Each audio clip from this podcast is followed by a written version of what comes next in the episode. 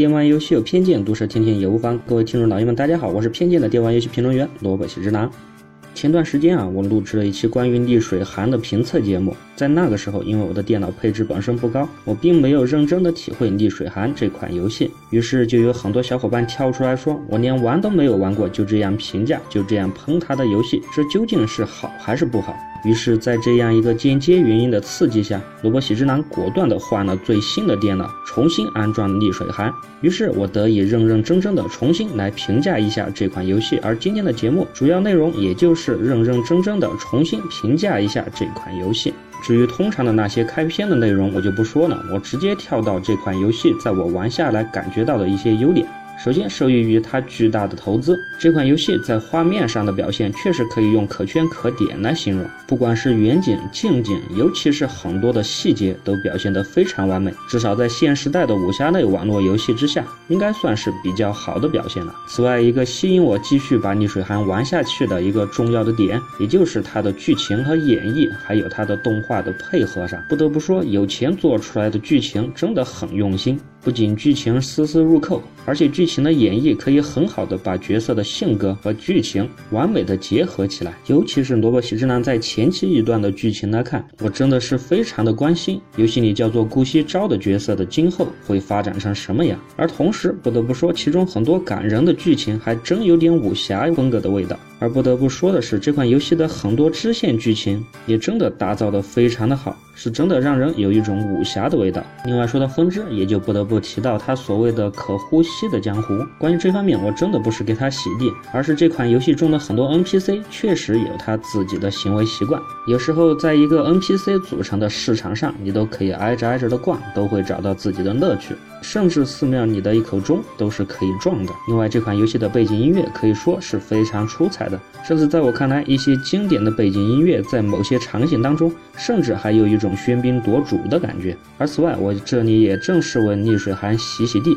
在之前我节目中所说的商城系统，在我实际玩下来看，确实和实际的游戏流程并没有多大的关系。至少在我玩来的这十几个小时当中，我并没有觉得那个商城有多大的存在感。而正因为是它并没有什么存在感，所以说这个商城的加入其实并不会给玩家带来很大的影响。各位没有氪金的玩家，请放心使用。那么说了那么多优点，我也来说说它的一些缺点好了。首先不得不提到的，那就是前期宣传的一个大失败。在现在看来，我几乎可以肯定的说，这前期的策划一定是脑袋被蒙夹了。这种反向炒作，你玩得好，也许可以收获大量的玩家和大量的人气。但是很遗憾，我觉得逆水寒的这个操作真的没有把控好细节，从而让它的一些负面的效果至今都没有明显被消化。另外，在我亲身试验之后，这个逆水寒的游戏真的很卡。说的简单点，也就是这款游戏的优化真的做的实在太差。我虽然没换太好的电脑，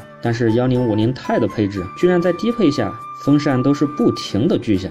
尤其是在城里的时候，掉帧是非常的严重，可以说已经是失帧了。很多场景在我看来，简直是连实帧都没有。这可以说优化的真的是非常的差，简直就像没有优化一样。虽然它之所以那么卡，在我看来还是有很多客观的原因的。首先就是那些非常细致的 NPC 和场景的细节，严重的耗费了电脑的资源。互动的项目太多，NPC 的细节太高，这怎么让电脑不卡？而同时还有一个缺点，那就是它的任务副本，可以说真的是无聊到家了。给我感觉，任何一个副本就是在消磨你的时间。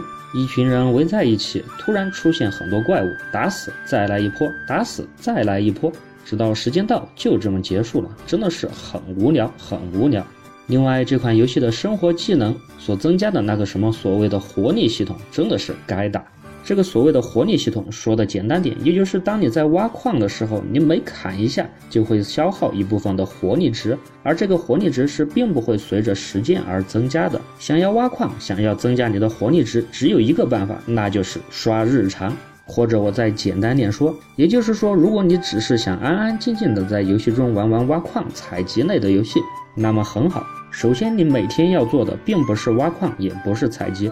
而是把长达几个小时的日常先给我做掉再说，这实在是这个游戏副产业的一个败笔。另外还有一个重大的缺陷，就是无数的 UP 主都提到的问题，那就是空气墙。这不管是在任何一个地图中，大量的空气墙真的是让人烦不胜烦。虽然这款游戏标榜着它可以所谓的无限的轻功，但是到处存在的空气墙又会随时的告诉你，这其实并不是一款随时都可以到处飞的游戏，甚至很多场景你。飞出去可能还十秒钟都没有，就碰到了空气墙，真的是烦不胜烦。你还不如不加这个轻功系统，说不定还会好一点。另外，不得不说到这个游戏最大最大的缺陷之一，那就是它的操作。作为一款武侠类的游戏，如果它失去了操作的手感，那么可想而知，你让玩家怎么样坚持的玩下去？而这款游戏最大最大的缺点之一，也就是在它的操作上。我先举一个简单的东西，就是它的跳跃延迟。什么叫做跳跃延迟？简单的说，就是你在按下空格的时候，角色至少要顿个半秒钟的样子才会起跳。关于这个设计，我实在是搞不清楚制作方是怎么想的。这直接的就会让玩家产生一种对角色的直接的隔阂，让人感觉游戏里的角色并不是他自己。而且在激烈的战斗中，这样的跳跃延迟真的是很讨厌。另外，那就是它的战斗系统真的是毫无打击感，而且居然还是站桩施法。各位小伙伴可记得剑灵？剑灵可是几几年的游戏了，都没有站桩施法。外加上这毫无打击感的配置，让人一瞬间感觉这款游戏在去掉了它华丽的画面和配音之后，这简直就像一款五六年前的作品。所有人全部站桩施法，所谓的闪避功能其实可以起到的效果可以说是微乎其微。很多时候，在貌似你已经闪避了 BOSS 的攻击之后，其实伤害还是会显示在你的头上。这可以说实在是缺陷中的缺陷。尤其是在这样的战斗缺陷下，最近刚刚的又推出了。古剑奇谭网络版的游戏，在这一对比之下，这缺点更加的明显。别人古剑奇谭网络版虽然没有你那么好的画面，但是别人可是移动施法，而且副本可以说又回归了当时魔兽世界的难度，可以说是近年来的网络游戏副本的难度最大的一款游戏。而正是因为它的难度够大，反而会激起各位玩家的兴趣。各位小伙伴并不会像是在逆水寒中一样，直接就挂机玩这款游戏。下了副本，直接就挂一个休闲模式，也就是自动打怪就完事儿。而对于《古剑奇谭》网络版，如果你不认真的操作，可以说随时随地都会被团灭的，这反而会引起玩家们的兴趣。可以说，一有了对比，就有了伤害。我不说《古剑奇谭》什么地方都完爆逆水寒，但至少在战斗系统和副本系统上，真的是可以完爆逆水寒的。至于逆水寒这款游戏的前景，有的小伙伴告诉我。这款游戏还是很大的人气的，毕竟现在游戏中的金价还在大涨。那么我会反过来想这个问题：一款游戏它一面基础的金价在大涨，这说明了什么？这说明了可能会有大量的工作室进驻其中。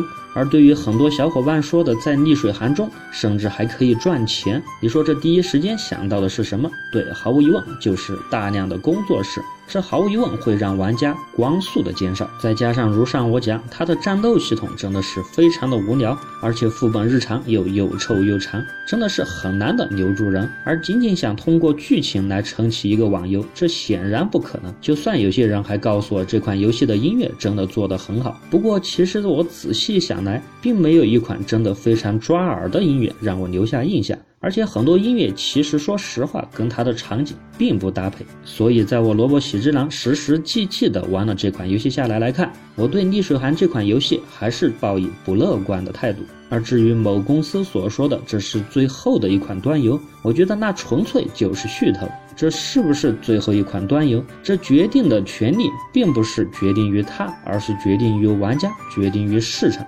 如果这款游戏卖得好，如果这款游戏玩家肯掏腰包。它绝对就不是最后的一款端游，而反其之的话，我想大家也是懂的吧。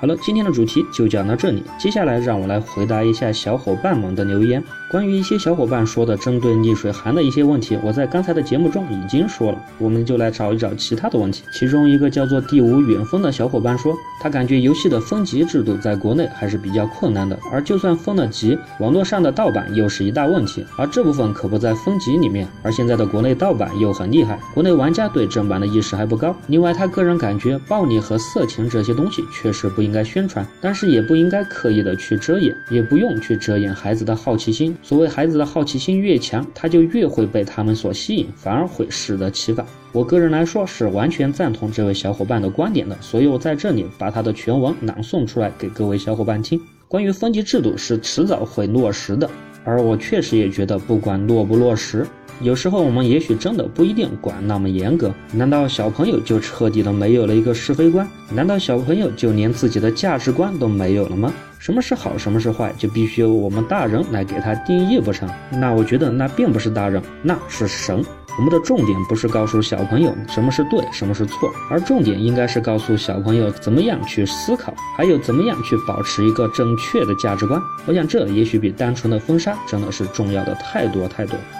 好了，这一期的电玩有偏见就到这里，我是偏见的萝卜喜之郎，不随大众，表达个人观点，另辟蹊径，共享别样思维。我们是玩家，游戏才是本体。我是萝卜喜之郎，一个偏见的电玩游戏评论员。我们下期见。